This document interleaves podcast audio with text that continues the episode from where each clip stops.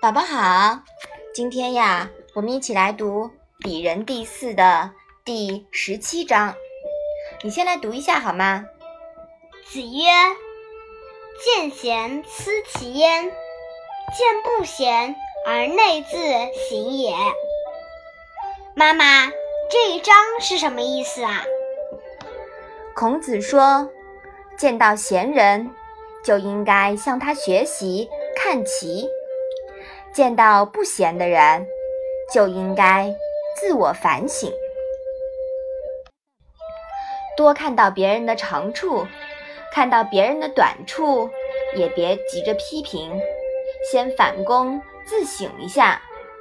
实际上，这就是取别人的长，补自己的短，同时又以别人的过失为鉴，不重蹈别人的覆辙。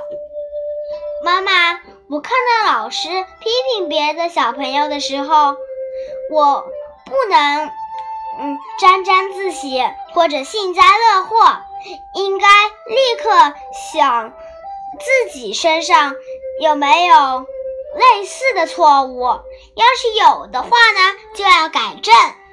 嗯，对的，这样的话呀，宝宝就会有进步，就会越来越棒，是不是啊？嗯。好，我们把这一章啊复习一下。子曰：“见贤思齐焉，见不贤而内自省也。”嗯，那我们今天的《论语》小问问呀，就到这里吧。谢谢妈妈。